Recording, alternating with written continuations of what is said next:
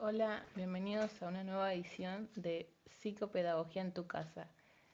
El tema principal de la charla de hoy es la intervención en el área de la matemática. La intervención del psicopedagogo, obviamente, pero esta vez nos vamos a, vamos a hacer hincapié más del lado del docente. Por eso tenemos como invitado a Jero, ingeniero químico. Nada que ver, ya lo sé, pero espera, sigue escuchando. Durante toda su trayectoria universitaria, Jero se dedicó a, dictar clases de particular de matemática, química, física, estadística aplicada y alguna que otra materia más. Cuando dio su último final de carrera, se metió en el sistema educativo y fue profesor de química y física. Él nos invita a plantearnos las ciencias duras desde otras perspectivas, nos invita a pensar las enseñanzas desde otra mirada, otra forma, nos invita a jugar. Pero antes de empezar, y de darle el pie a Jero, estar- estaría bueno recordar cómo se adquiere el conocimiento lógico-matemático, qué es y por qué es importante. Este conocimiento es el que construye el niño a relacionar las experiencias obtenidas en la manipulación con los objetos. No es observable, lo va construyendo a través de las relaciones de los objetos, como dije. Siempre se va a desarrollar de lo más simple a lo más complejo, teniendo siempre presente que el conocimiento adquirido, una vez procesado, ya no es vida y estaríamos hablando de un aprendizaje significativo. Ahora bien, los problemas pueden ser muy variados y pueden estar unidos a otras variables, como por ejemplo eh, problemas socioculturales. Pero ¿qué pasa cuando en un aula con 30 alumnos algunos entienden el concepto y pueden seguir resolviendo, otros tienen un ritmo más lento pero no presentan mayores dificultades, pero otros muestran serias dificultades en algunos aspectos del aprendizaje matemático, los que los lleva a frustrarse y directamente o básicamente a odiar la materia y todo lo que se relaciona con ella? Atender a la diversidad debe implicar considerar las características de todos y cada uno de los alumnos, que se sientan todos incluidos, que puedan trabajar juntos diversas tareas, tener en cuenta su ritmo de aprendizaje. Las matemáticas tienen una imagen de difícil, de que no todos pueden ser competentes en esta materia, me incluyo, pero ellos se deben al hecho de que consideramos una matemática estática, donde priman los hechos y procedimientos y no tenemos en cuenta que existen muy diversas formas de enfrentarse y resolver una tarea matemática. Partir las experiencias de los niños, de sus conocimientos informales, es importante si queremos que el aprendizaje sea significativo. Es por eso que Jero hoy nos va a explicar más o menos. Así que, hola Jero, gracias por participar. Hola Mica, bueno, muchas gracias a vos por darme la oportunidad. Eh, bueno, de lo que todo, de todo lo que dijiste, eh, me llamaron la atención un par de puntos. El primero es sobre todo la diversidad en el aula. ¿sí? Eh, bueno, te comento un poco vos me presentaste. Eh, yo estudié ingeniería química, antes de eso obviamente secundario, antes que eso primario, y en todas las etapas eh, se fue construyendo todo un conocimiento matemático. ¿Qué pasa? Cada punto tuvo su, eh, vamos a decir, su nivel de dificultad. Cuando yo planteo que esto debería ser un juego, eh, pienso mucho en los juegos de la, de la computadora, en los juegos de video, cómo se van planteando niveles y cómo cada uno va construyendo su nivel, lo va superando y va enfrentando un nivel un poco más complejo. Bueno, lo mismo pasa con la matemática. Creo que todos escuchamos alguna vez en la escuela que nos dicen, la matemática es como una escalera. Tenés que tener cada escalón para poder pisar el siguiente. Y cómo en- pasa que a veces en un octavo grado alguien o algún chico no tiene el conocimiento necesario de sexto, eh, como por ejemplo poder multiplicar correctamente, y le están pidiendo que hagan una ecuación. Mm, Entonces, o las tablas. Y ahí es donde empiezan a aparecer frustraciones. Que ese, me parece, es eh, uno de los peores puntos, la frustración. La frustración y tomarle odio a la materia, a ver si no me sale esto. Exacto. e- Entonces, no te sale, pero porque estás frustrado. Y porque no te gusta, tampoco lo querés seguir enfrentando. Entonces estás en un círculo eh, vicioso, que es el círculo que siempre va en decremento. Pero ¿qué pasa? Como vos decís, los chicos cuando tienen un aprendizaje significativo se basa en tomar un nuevo conocimiento, desglosarlo hacia lo que ellos conocen, hacer lo propio, hacer lo propio y una vez se aprende bien, eh, no te lo volvés a olvidar. Exacto. Y lo bueno de eso es que lo que aprendiste lo podés utilizar para aprender otra cosa. Exacto. Entonces, eh, muchas veces me ha pasado de tener que dar particular y que justamente nos pasa esto. Hay un conocimiento que falta. Bien. Y hay un rechazo a lo que se, a lo que se tiene que estudiar en el momento. Entonces, ¿cómo se, pueden, ¿cómo se puede afrontar esta problemática? En el aula es más complejo porque tenés... Eh, Son 30 alumnos. Exacto, y cada uno tiene su propia dificultad. Y su ritmo. Exacto, su, propio escalón que faltó, mm. o eh, quizás algunos no, algunos vienen muy bien. Quizás el ritmo que uno dice, no, mira lo bueno que es para matemática, es simplemente que tiene la escalerita demasiado bien ordenada. sí, o le eh, gustó de chico y le tomó el ritmo enseguida. Es que ahí está el punto. Quizás nos gusta a las personas que... Eh, Porque también pasa eso, que mucho más se inclinan por las ciencias sociales que por las ciencias duras. Exacto.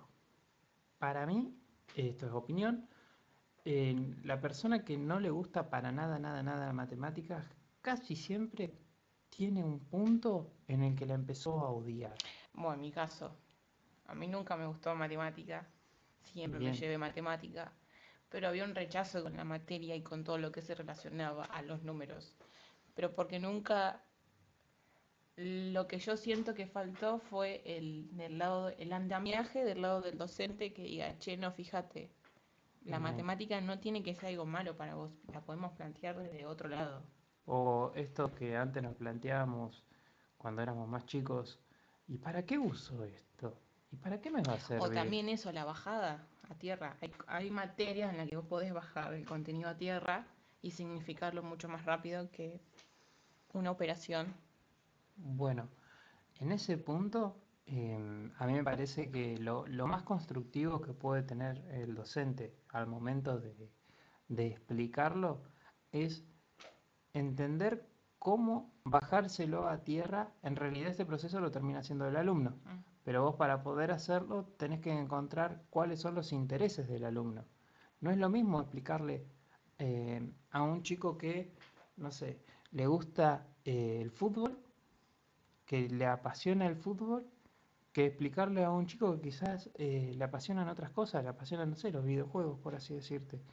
Y hoy en día se está, yo lo veo mucho más en, las aulas, que hay muchos chicos que tienen un conocimiento y tienen un conocimiento bastante avanzado sobre operaciones, eh, a mí me pasaba también con la química, sobre ponerle reacciones químicas, recetas. Em, hay un tema en química que siempre nos marcó a todos, que era el balanceo de esas ecuaciones, donde hmm. teníamos que escribir un montón de letras y numeritos. Y, números, sí.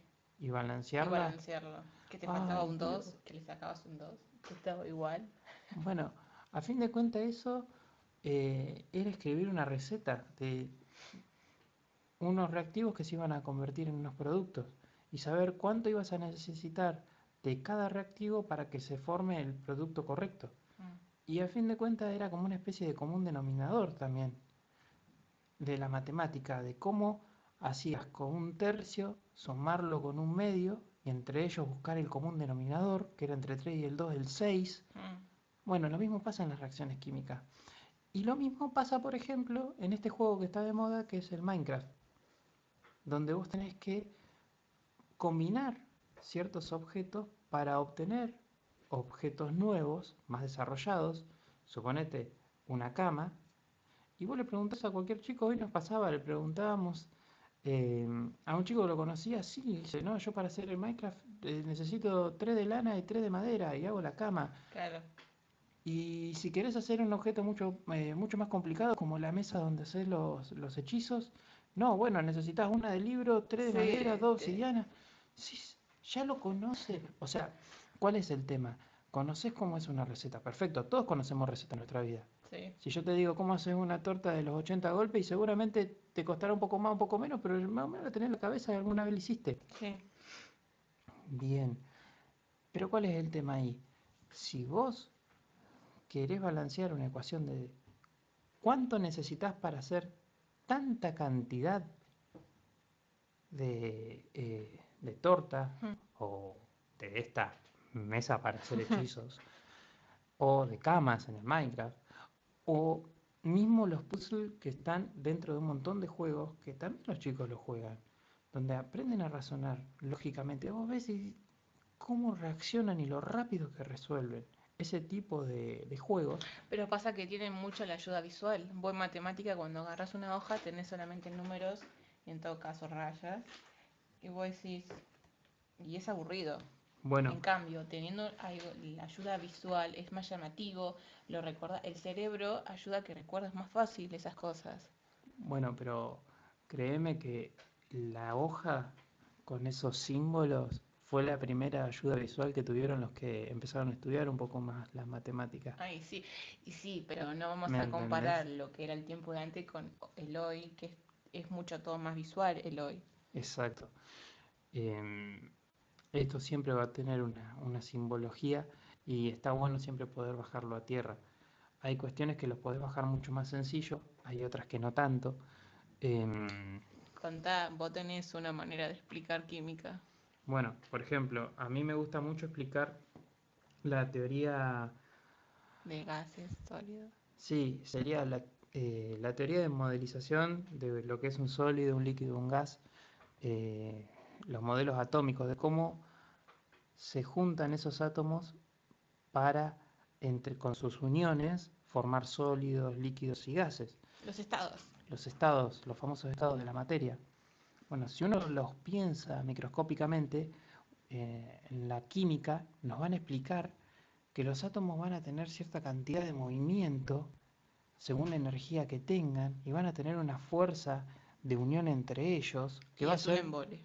claro, va, es un embole. Y aparte las imágenes que te dan también son... Era el cuadradito con, era, o sea, un Era un cuadrado cuadrado con muchos círculos. con muchos círculos adentro, unos pegaditos donde va a tener sólido, unos un poquitito más separaditos donde va a tener el líquido y otro uno más expandido por todos lados que es es el gas, el gas. exacto. Bueno, yo esta, a mí el ejemplo que más me gusta para explicar el modelo de los gases y el modelo de lo Mm. sólido líquido es un pogo. ¿Cómo sería un poco? Un pogo, un pogo en un recital. ¿Cómo em, sería el estado líquido? Por ejemplo, ¿qué nos pasa? Cuando vos ves un sólido, un sólido son, eh, son un montón de personitas, que son los átomos, que están pegados entre ellos, están agarrados. Entonces yo siempre lo explico extendiendo los brazos diciendo, bueno, imagínense las personitas que están agarradas entre ellas, no se pueden mover mucho, están muy pegadas. Entonces tienen poco movimiento y el único movimiento que pueden hacer es cortito, es vibrar en donde están. Entonces, el líquido es un poco, un poco más eh, suelto, donde, la- donde los átomos pueden, además de vibrar en el lugar, girar y hasta moverse apenas. Eso es un líquido. Se va a adaptar al recipiente que tenga, pero el movimiento de las partículas es mayor que el sólido. Y al final el gas es ese poco libre donde, eh, por ejemplo, hay ¿Qué contabas que- vos? ¿Qué contabas? el re- Imagínate un recital. Claro, imagínense un recital donde hay mucho, mucho, mucho espacio y hay pocas personas, pero esas pocas personas están eh, saltando, corriendo, eh, corriendo para todos lados. Eso sería un estado gaseoso. ¿Y qué nos pasa? La energía, si ustedes piensan en el agua, el agua cuando está con muy poca temperatura, la temperatura es esa energía, eso que, tanto estamos bailando en el pogo, imagínense un lento, muy lento, muy tranquilo, donde están todos juntitos y les tocan esa música. Tienen espacio para correr, pero están pegaditos porque la energía que tienen es muy poca y la música es tranquila. La música es la temperatura. Ahora, ¿qué pasa si al agua la empezamos a calentar? Empezamos a poner un poquito más de música más movida, Más, más movida. más movidita. Vamos a ver que se quiere mover. Bueno, a los átomos le pasa lo mismo. Cuando vos le das temperatura, su energía aumenta y su energía de movimiento interna empieza a, a- a aumentar. Mm. Entonces los enlaces ya no los pueden sostener. Esos brazos que están agarrados ya no se pueden sostener tan fácilmente.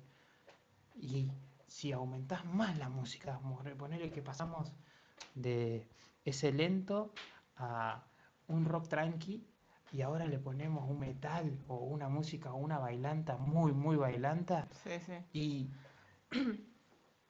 toda la gente se pone a querer correr, a bailar. Decís, no van a poder pegarse. Ese poco ya está loco, ya no se va, no, no va a estar pegado. Van a empezar a correr uno para todos lados.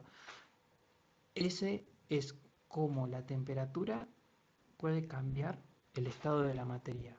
Ahora, no sé si alguno lo habrá pensado así, si lo han pensado así, es una manera. A mí me gusta pensarlo así, me parece muy es una manera de bajarlo también. exacto. Ese es el punto. Bajarlo a tierra. Bajar los conocimientos, los contenidos, que los conocimientos, los contenidos a tierra es una manera de significarlos también.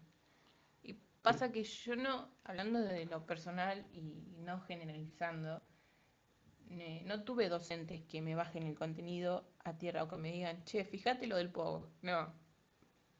Capaz que al ser joven uno se plantea las cosas de otra manera y no es tan... Es más didáctico al momento de dar una clase.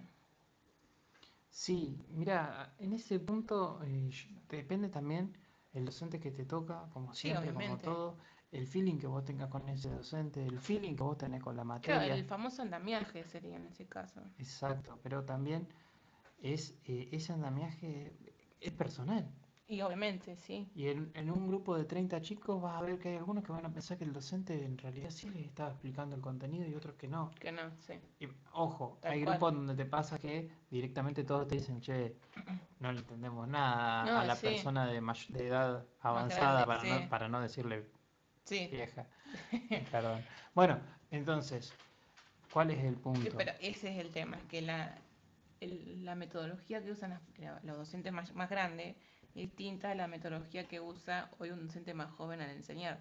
Pero no digo, pero también estaría bueno aclarar que no todos enseñan de la misma manera y que cada uno tiene su, su técnica al momento de enseñar, pero también estaría bueno que tenga esa hoja. Yo sé que es complicado en matemática o en química hacer una hoja a tierra de los contenidos, pero creo que falta más eso, la, más la parte didáctica de las cosas. O quizás sea la brecha generacional. Eh, ¿cuáles son tus gustos y cuáles son los gustos de, lo- de la gente un poco mayor y cuáles son los gustos de los chicos hoy cuando, cuando están? No es lo mismo lo que le gusta a un chico de 14 años hoy que lo que le puede llegar a gustar a una persona de 60, los intereses en común. Claro. ¿Por qué? Porque nosotros bajamos a tierra según nuestros intereses. Nosotros bajamos a tierra según lo que nos gusta. Somos seres emocionales. Tomamos todo lo que aprendemos, lo aprendemos según la emoción que sentimos en el momento. Sí, tal cual. Entonces, eh, hoy en día yo te digo juegos de video y seguramente los chicos están todos con los juegos de video. O sea, yo no creo que haya un chico de 14, 15 años que no haya Jugado un videojuego. jugado un Candy Crush. Sí, sí, tal cual. ¿Me entendés? Entonces, si vos le podés plantear de su forma visual con lo que ellos conocen, seguramente puedas entrar mucho más sencillo con las herramientas. Una, una Sí. forma Eh, pero ahí está el tema de que si el docente ahí más grande no está eh, en onda, como para decirlo de una manera, con los juegos que se da- que hay hoy. Como Sí, va a además ser el más choque, ¿no? complicado. Porque si hay un choque cultural. Además, si, la, per- si el docente tiene 60 años y viene diciendo, hola bebetos, ¿cómo andan? Sí, va a, va a ser mirado también medio chocante, como, ¿qué le pasa? chocante, claro. Pero, a ver, sí aplicar y usar las herramientas que tienen los chicos hoy. Hoy ha cambiado mucho la manera de aprender. ¿Por qué? Porque antes no había tanta información. Hoy estamos bo- desbordados de información. Mm. Vos querés saber cómo hacer, que decíamos hoy, ¿cómo, cómo hacemos una fábrica de queso? Fácil, pones en YouTube, cómo hacer una fábrica de queso y vas a ver que te tenés todo en explica. internet, tal Exacto. cual. Vos hoy querés decir, y esto es algo que yo se lo decía a los chicos que iban a particular y a los chicos en la, en la misma, me acuerdo que un día en el aula los junté a todos, tenían las computadoras del, del Estado, guau, fue hace un montón. Tenían las computadoras del Estado Conectar igualdad. Conectar Igualdad, exactamente. Y mm, agarré, y el que no tenía la computadora tenían teléfono, porque claro, los chicos tenían teléfono también. Haciendo un paréntesis, pasa que también hay una cosa media extraña, o por lo menos antes de que pasara esto de que estemos en cuarentena, que se empezó a usar la, la tecnología, que no te dejaban usar el celular Exacto, bueno. como medio de enseñanza, que para un chico de 16 años el celular sería un golazo utilizarlo como método de enseñanza. Bueno, yo eh, tuve que plantear una clase, me acuerdo, fue hace bastante, pero me acuerdo que tenía que plantear los modelos atómicos y eh, el modelo atómico es ese que nos hacían como un sistema solar también. Ah, sí. Donde estaban los electrones. Sí, la tabla periódica. Bien, y el modelo atómico iba, fue cambiando. Primero lo desarrolló, em, que estaba el modelo de Bohr, el modelo de Rutherford. Fue como, como las personas fueron eh, pensando cómo sería el átomo, los primeros científicos, los primeros filósofos en su momento. Sí. ¿Qué sería un átomo? Átomo, a fin de cuentas, era la partícula más pequeña que vos podías llegar a conseguir de la materia. Sí. Bueno, entonces, tenía que plantear eso. está bueno los dibujos que podés conseguir. Imagínate que yo estaba dándole una, una escuela donde había casos muy fuertes de una realidad Sí, muy una heavy. socioeconómica muy, muy sociocultural muy heavy. Y tenía que explicarle a los chicos algo que no les que no querían, no querían saber tampoco, o sea, no, eh, eh, les importaba. Estaría bueno que nos cuentes cómo fue tu comienzo bueno, no, como docente. Esa, esa escuela... choque, porque... Esa escuela lo que pasaba era que sí, era una de acá de un barrio, vamos a decir, popular de la ciudad, es un pueblo chico, pero a fin de cuentas es un barrio, eh, vamos a decir, con una situación socioeconómica compleja y cada chico tenía su historia, algunas historias, muy, muy fuertes, sí, algunas historias muy fuertes. Y bueno, como todo, después en la escuela eso siempre repercute. Ahí lo que habíamos planteado ese día era cómo mostrarle a los chicos de forma visual qué era lo que yo le quería poner con palabras. Todos tenían teléfono, Además del teléfono tenían las computadoras. Y además eh, tenían esto de que eran un grupo, pero tampoco era, un grupo unido, pero tampoco tan unido. Entonces, lo que quise plantear, un grupo chico. Eran, eh, eran 20, creo que eran 23 o 25 mm. chicos. Pero, a fin de cuentas, me daba la posibilidad de plantear algún trabajo en equipo ¿sí? poder juntarlos de, a varios, que a la vez puedan hacer bochinche, pero puedan hacer un bochinche que les sirva, que puedan charlar, que puedan contar a ver qué es lo que están viendo. Y no que tengan que ver de una hoja o de un, libro. De un, libro, un pizarrón. Porque sinceramente no les interesaba. Además, libro, olvídate que iba a haber en ese lugar podría ser una fotocopia y una fotocopia blanco y negro. Vos me contaste, puede ser que cuando entraste al aula te dijeron que no querían saber nada con la materia. No, no querían saber nada. Fue lo primero que me dijeron, profe, acá tranqui que nosotros eh, no queremos saber nada. Bueno, listo, ¿qué hacemos? ¿Cuál fue tu situación? ¿Cómo, porque para alguien que recién empieza en la docencia, ¿cómo te planteaste?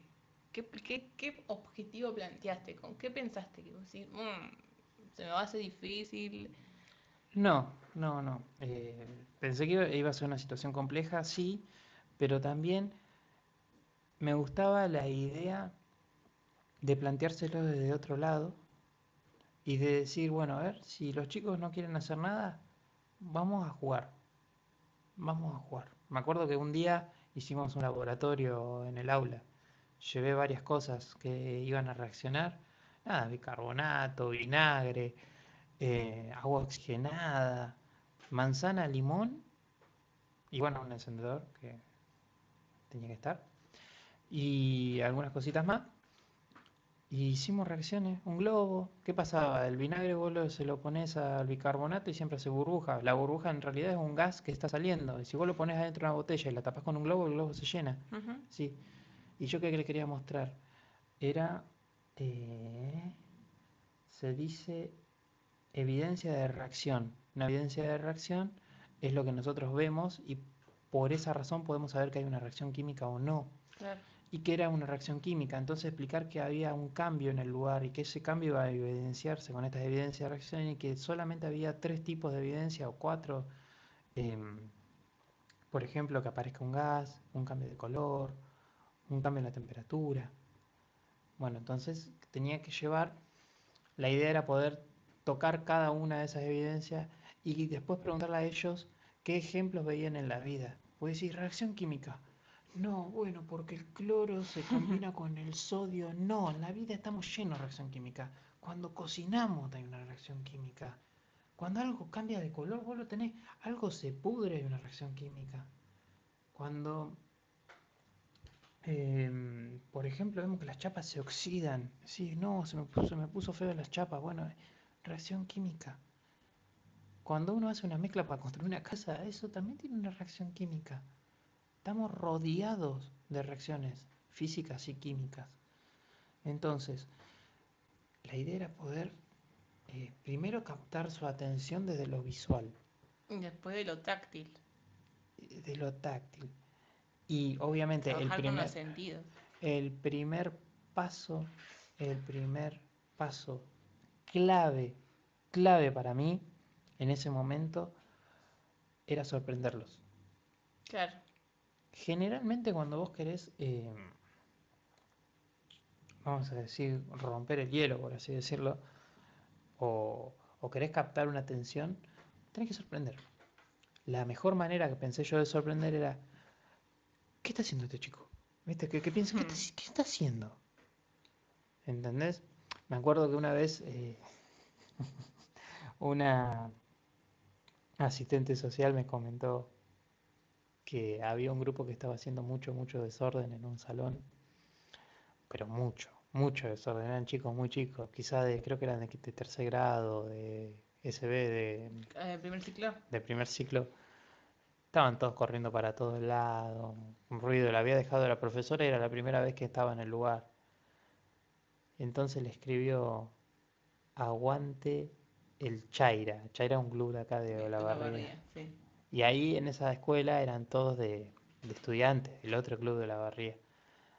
Entonces le escribió en grande en el pizarrón, aguante el chai. ¿La docente? El asistente social. Ah. Entonces todos los chicos... Captó la atención enseguida de todos. Señor, ¿qué escribió ahí? ¿No me vas a decir que soy el Chaira? Aguante el Chaira. Entonces todos se acercaron a ver que, por qué había escrito eso y se empezaron a charlar. Y claro, cuando quisieron acordar no estaban haciendo ruido. Claro. O sea, habían quitado su foco de atención en el quilombo y estaban su foco de atención en escuchar a alguien que no conocían y ahí de a poquito lo podés llevar de vuelta hacia lo que les querés enseñar. No es una herramienta que puedes usar siempre porque no todo nos sorprende. No siempre, no siempre va a funcionar aparte. Exacto. Y no siempre va a funcionar con el mismo grupo. Vos para sorprender, imagínate, si a vos te cuentan un chiste, te reís una vez, pero si te cuentan de vuelta... Pero la gracia. Bueno, entonces te tenés que reinventar y tenés que reinventarte todo un año, es difícil. Entonces, en poco tiempo lo podés hacer. Ahora, ¿cuál es el tema? Eh, mostrar algo que ellos no ven, como ya decirte, eh, experiencias de laboratorio de esta escuela, imagínate que no, había un laboratorio, no existía un laboratorio, que dicho ya de paso, estaría buenísimo que exista. Que, exista un laboratorio en la escuela. Eh, claro, muchas escuelas lo tienen y es genial. Ahora, eh, quizás... nunca habían tenido ese acercamiento con la química que deberían haber tenido desde un principio. Claro. Entonces después cuando hicieron, cuando hicieron las pruebas, eh, se acordaban. ¿Se acordaban? Se acordaban. ¿Viste? Yo lo pensaba desde ese lado. A mí no me importaba, o sea, a mí obviamente la etapa de evaluación es importante porque es donde uno eh, primero que termina de reforzar el contenido y terminas de evaluar obviamente que hayan tenido, hayan captado el conocimiento que necesitan. Pero a mí lo que me importaba era que ellos empiecen a pensar. Viste que dicen que ahora es complejo que un chico tenga comprensión lectora y es, muy chocante. Sí. Bueno, hay veces que parece que no tienen esa comprensión lectora, pero porque no lo leen ¿viste? Dicen, no lo leen a conciencia. Decís, pero ¿pueden leer a conciencia de chico? Y sí, porque si no, no te resuelve cosas de la vida cotidiana. ¿Me entendés? ¿Cuándo leen a Pero ¿qué pasa? Cuando vos le planteas una hoja, le das una hoja fotocopiada, le pones adelante y le decís, lee esto a conciencia, de algo que no saben para qué es, que no, eh, que no encuentran ningún feeling, no lo terminan de, de entender, no lo terminan de captar, o Sí. no lo leen a conciencia, no les interesa. Claro, pasa con matemática también. Al momento de resolver un problema, o en física, que te dicen que tenés que sacar eh, los valores que tenés para en base a eso resolver. Bueno, la matemática en la escuela, Es mucho comprensión de texto también. exacto, comprensión de la consigna, y bueno, obviamente aplicar las herramientas que tenés que ir, ir sabiendo de anterior, ¿no? Anteriormente. Entonces, eh, llama mucho la atención cómo pueden aplicarlo en, en lugares donde sí quieren aplicarlo y después no pueden, pero que sinceramente es, es muy chocante que no puedan. Vos lo ves y decís, "Che, pero fíjate, léelo, no, fíjate si lo leemos así, no. Bueno, a ver, También hay una negación. es, es exacto. Pero bueno, cuando podés romper esa negación es, maravilloso.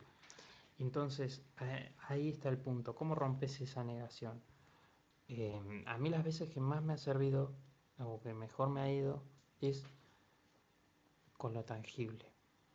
Con que lo puedan ver, con que lo puedan tocar, con que lo puedan eh, utilizar. Verificar qué pasa también. Exacto, yo te estaba comentando que lo que había hecho era juntarlos en grupo a estos chicos para explicarles la teoría atómica eh, y las diferentes teorías, decirle usen su propio teléfono y vean en YouTube. Y yo les di unos, o sea, me había tomado la tarea de ver en YouTube varios tipos de, de explicaciones. Estaba buscando las que tengan mayor contenido visual y sean más cortas. Porque- que no hablen tanto. que no Pues, hablen tanto. Porque también ay, pasa eso. Entonces, a un grupo le di un, un tipo de video, otro otro tipo de video, otro otro tipo de video, que lo escriban, que lo escriban en una hoja, si podían, eh, con ellos no fue en la ficha, ficha fue con otro grupo, pero eh, que, lo, que lo escriban entre ellos, Sí, el debate también sirve que un lo, montón. que lo dibujen y que después intentemos verlo en el pizarrón. Pero el pizarrón como una última instancia, donde ellos puedan eh, terminar de desenvolverse. Entonces, hay veces que no te, no, lo mejor también puede ser llevar esas plastilinas, que, que ellos puedan jugar, que puedan ver. Mm. em, pero bueno, eh, estuvo muy bueno, estuvo muy bueno. Y entremos en la frustración, porque en matemática, todo lo que se relaciona, todas las ciencias duras, como para generalizar, eh, te lleva o lleva muchas veces a la frustración. Bueno, ahí ¿Cómo está se el punto. trabaja la frustración? Ahí está el punto. Y ¿O cómo evitas que un alumno, alumne, se frustre? Yo creo que el-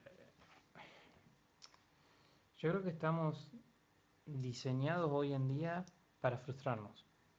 Hoy, hoy es un mundo que te invita a A frustrarte.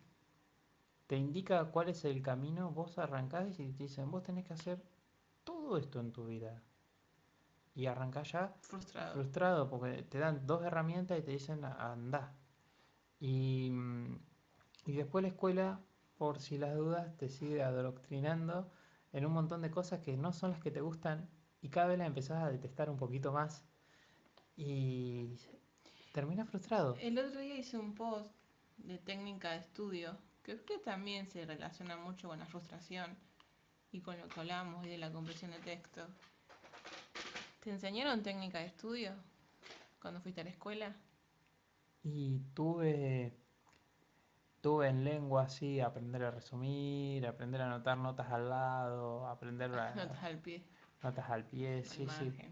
Pero, Pero- pero no, obvi- obviamente yo leí el, el post tuyo y las, las técnicas de estudio no, no No las... son las esas técnicas. No, no, no, no. Em, ojo, también pasa que a esa edad tampoco prestamos mucha atención. No, Quizá- obviamente, quizá no- quizás no- sí, pero creo que es algo que aprendes más cuando ya estás estudiando una carrera terciaria o Bueno, universitaria. ahí es donde voy entonces. Si, si quizás nos enseñaban las técnicas de estudio, qué loco que nadie se acuerde que le hayan enseñado las técnicas de estudio. ¿Dónde estuvo el aprendizaje significativo de aprender, de cómo aprender? De cómo aprender, tal ¿No? cual, sí. Eh, me fui de, Entonces- de- de línea, tema frustración. Y bueno, el tema frustración, para mí, eh, está bueno trabajarlo. Primero es individual, es, totalmente individual. cada, uno, cada, uno se frustra con sus cosas. Entonces, ¿cómo atacás cada frustración en el aula es re complejo? En el aula es re complejo. Cada, cada, cada alumno es un mundo. Entonces, mucho, y, y ni te digo si los problemas están fuera de la escuela. muchas veces pasa eso. ¿Cómo atacás un problema que está fuera de la escuela?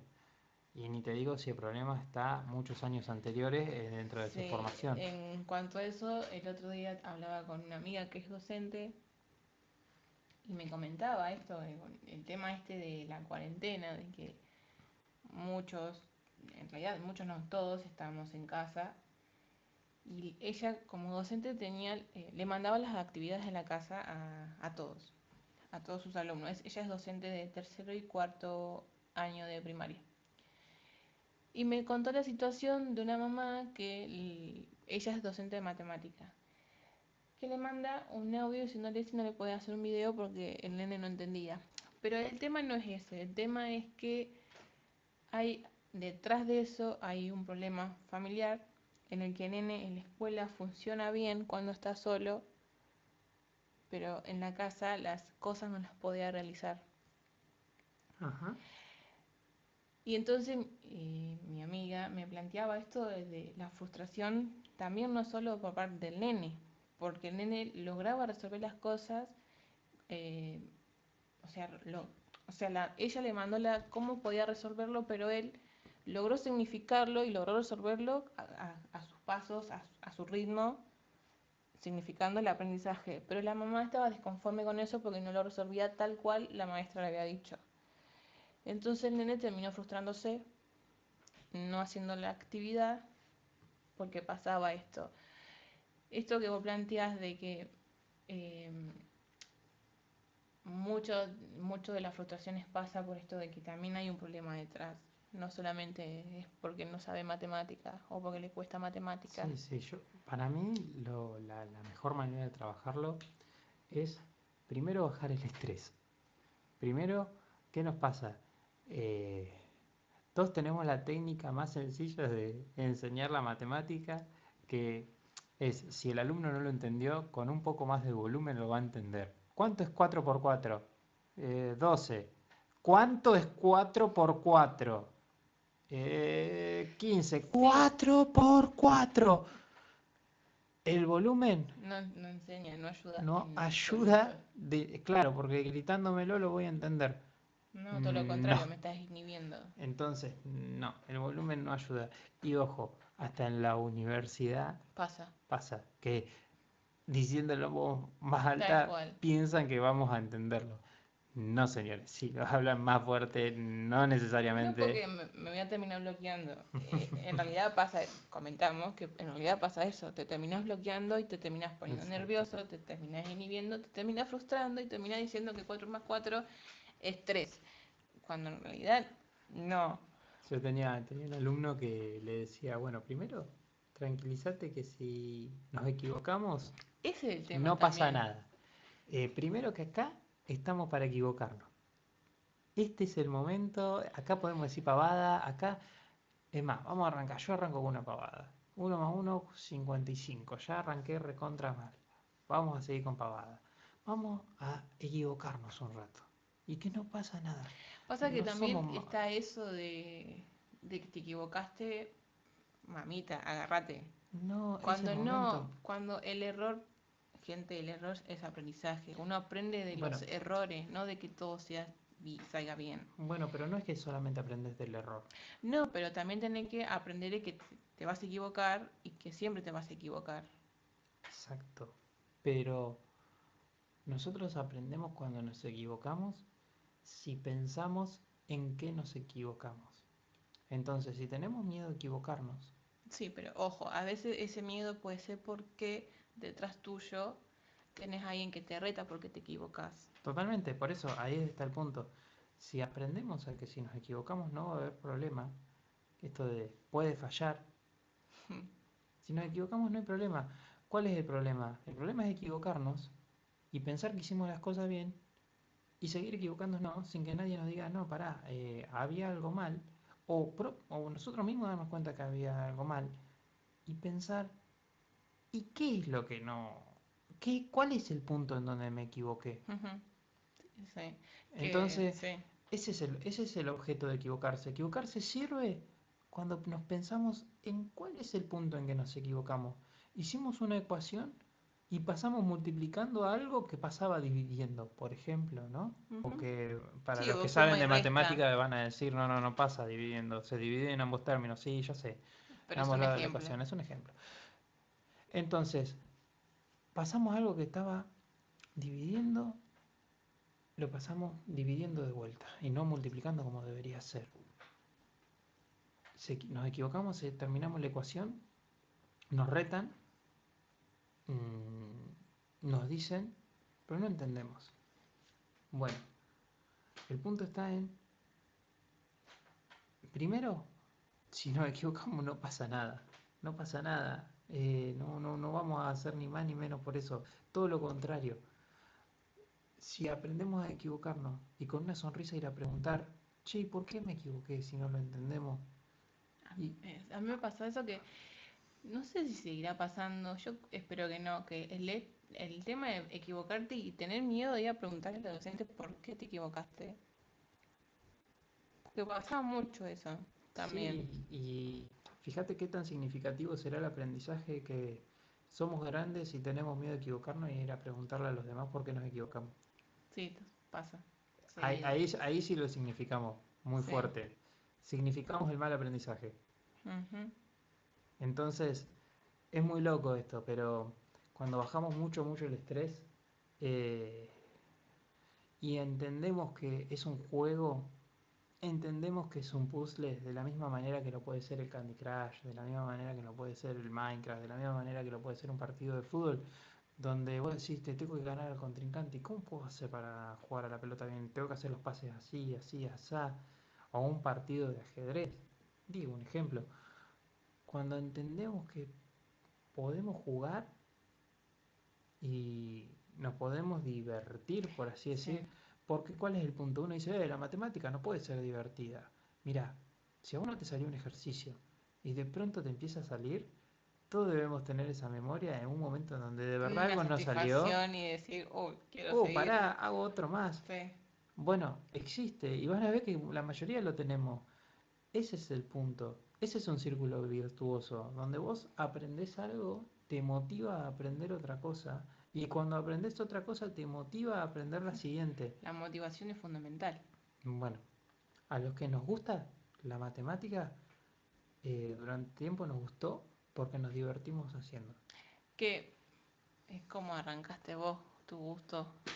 Claro, a mí es una historia más personal, pero de chiquito me pasaba que cuando salía a jugar en el barrio, era muy, muy chiquito, tendría 5 o 6 años, y en aquel momento se podía salir a jugar con los amiguitos afuera. Mm.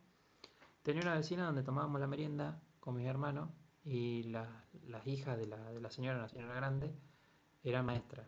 Y estas chicas, cuando llegaban al- a la casa, después de la, la hora, eh, nosotros estábamos tomando la merienda y charlábamos, le dábamos charla. Y bueno, para mantenernos un poco entretenidos nos daban la fotocopia de las cosas que habían hecho en la escuela. Entonces éramos muy chiquitos y nosotros jugábamos, mientras tomábamos la leche, a, a- hacer, claro, a hacer los juegos esos que nos daban, ¿no? Eran unos juegos re, re divertidos. No, muchachos, nos estaban dando deberes de, de chicos de primer grado. Claro, teníamos menos, no habíamos entrado a la escuela y ya sabíamos hacer algunas cosas de la escuela. ¿Por qué? Porque no lo veíamos como algo malo. No teníamos alguien que nos diga, no, mirá, mirá cómo estás estudiando, o Claro, te no, te lo plantearon como un juego y eso te... Y, y- pero olvídate, no, imagínate si esa persona nos iba, nos iba a decir, No, lo estás eh, haciendo lo mal. estás haciendo mal. O lo mismo que le dicen los padres. Yo he visto padres gritarles a sus hijos, decir, no ves que no estás aprendiendo. Sí. Por favor, señora, cálmese. Tómese un té. Claro. Entonces, desde cuanto más lo vea como un juego, Es mejor. es mejor, más tranquilo va a ser. Y te puedo asegurar que vas a, a tener mucho tiempo en donde no vas a tener que gritar. Porque La voz la vas a tener genial. Exacto. Entonces, Bueno, ya te digo, pero eso es estimulación, si querés, estimulación temprana que se le puede dar a, lo- a los chicos, eh, es algo Sí, como... pero planteárselo como decís vos, como un juego, como un desafío. Exacto. Bueno, es un poco por ahí. Bueno, eh, interesante la charla. Creo que da para más, mucho más larga, pero creo que se va a hacer medio, em, medio largo si continuamos. Pero en definitiva es eso. em, trabajar la frustración desde chiquitos, porque ya desde primer grado creo que existe el tema frustración en cuanto a las matemáticas hablo. En, ge- en- en sí, en general, con todas las materias, me parece. Yo creo que esto en general Sí, en general. es eh, un poco, un poco bajar un cambio a los grandes y Sí, bajar las expectativas también. Las expectativas para mí pueden estar. Vos podés decir, yo quiero que aprenda esto. Y como, como vos lo has planteado, uno plantea objetivos, ¿no? Pero después esos objetivos se van viendo sobre la marcha, eh, en cuánto tiempo uno espera que tengan esos aprendizajes. Y está buenísimo que uno pueda plantearse cuáles son los contenidos que quiere que sus hijos o obviamente sus alumnos en la currícula vayan aprendiendo. Sí, Pero también está que ese objetivo tiene que ser prudente y que después se tiene que adaptar a cada persona. sí, no, ni hablar. ¿entendés? Pero sí, lo que no puede pasar es, eh, es la locura de que tenga que cumplir porque tiene que cumplir y si no lo cumple, eh, aplicar esta regla de si hablo más fuerte seguramente me entiendan. No, Cuando no. señora. No, señora, Señor. cálmese, Claro. señores. No, señores. Eh, no, sí, ni hablar. ¿Y te gustó pasar por la docencia? Me gustó, fue una, una experiencia muy gratificante. Eh, hoy en día estoy un poco más, un poco bastante alejado de esto, pero Estás más dedicado a las ventas, nada estoy más dedicado, claro, estoy dedicado a otros, a otros rubros, pero la verdad que es una experiencia que te, te hace crecer mucho. ¿Te imaginaste alguna vez que ibas a terminar frente a un aula? Sí, eh, en la escuela. En la escuela veía a los, a los docentes y decía, yo cuando sea grande no quiero bajo ningún punto de vista ni ninguna circunstancia terminar parado frente a un aula. Y después Bueno. se me fui a la universidad, estudié y llegó un momento donde tuve un tiempito libre para poder hacer esto y ¿Los volverías a hacer? sí, más de totalmente. grande? No, sí, totalmente. No, no, es que, O es que- es ahora. que en ese momento dije, wow, qué bueno estaría poder pararse adelante de, de unos chicos Y explicarle a tu manera. y sí, y este, este miedo de qué pensarán o uh, va a ser el profesor Ford, perdón, la palabra, ¿no? El profesor malo o va a ser el, el profesor que, que le tomamos el pelo o lo que sea, se va. Se va porque a fin de cuentas entendés que son chicos Y que también fuiste chico. y que fuiste chico.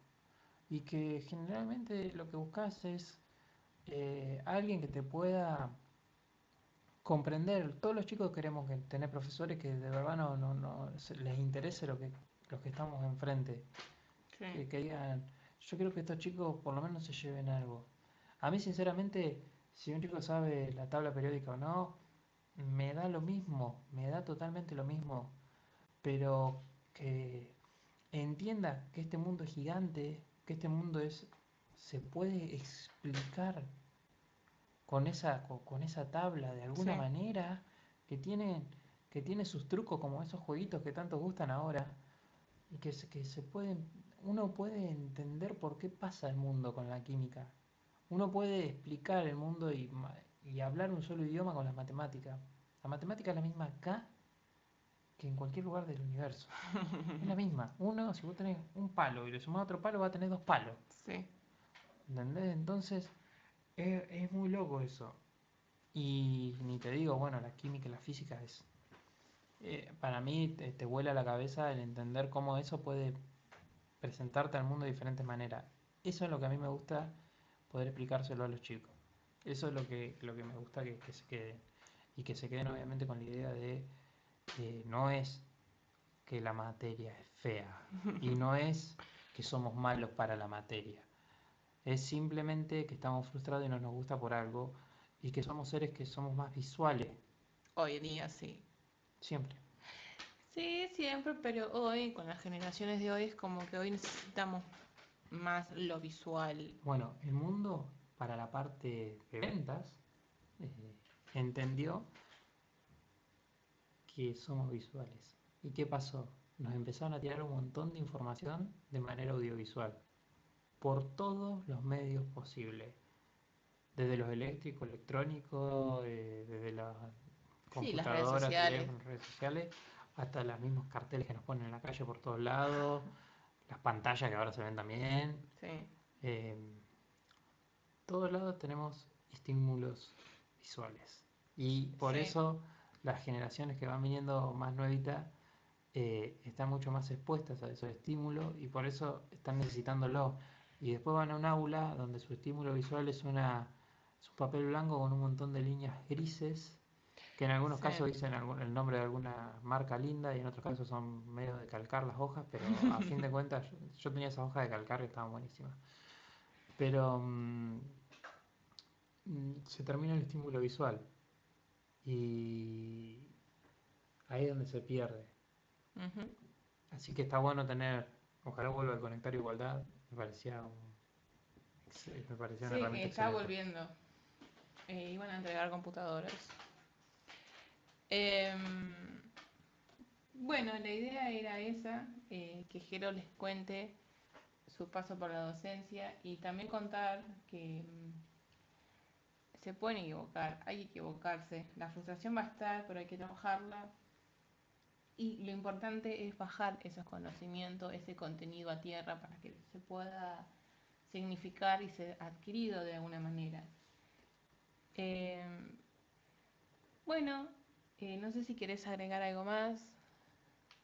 Eh, ah, yo quería comentarles en cuanto a lo visual, que estaría bueno que los docentes también, eh, no lo hablo en general, no para, vamos, no quiero generalizar en nada, pero me pasó a trabajar en una institución en la que el docente no, no estaba de acuerdo con usar los medios audiovisuales y creo que estaría bueno que los docentes empiecen a capacitar en, en esos términos y implementar esas cosas, eh, porque ayuda mucho y es muy beneficioso, aunque no lo quieran creer. Captan la atención del que tiene enfrente y va a ayudar a que el conocimiento que ustedes quieran dar lo puedan adquirir. Eh, no sé, Jero, si querés cerrar con algo, acotar algo más. Si tenés redes sociales, las puedes decir. No, bueno, no, las redes sociales. en sí, lo que lo que quería agregar era esto, esto mismo. Nada. ya está, cerrás hasta acá. Bueno, sí son medios largos, pero que no se cansen al escucharlo. De todas maneras estuvo muy interesante la charla. Eh, vamos a ir cerrando. Gracias, eh, Jero, por participar de esta locura que se me ocurrió hace poquito. Y bueno, acuérdense que tengo redes sociales, eh, Arte y Psicopedagogía en Instagram. Puedes seguirme ahí con una amiga, Anto, que fue con la que hice el primer podcast. Eh, subimos cosas interesantes, Anto sube cosas de arte y yo más que nada relacionado a la psicopedagogía. Em, bueno, nada, espero que les guste y que lo compartan. Eh, con sus colegas, con sus familias, con sus amigos. Y bueno, nada, nos despedimos. Hasta la próxima. Gracias, Jero. Gracias, Mica. Chao, chao.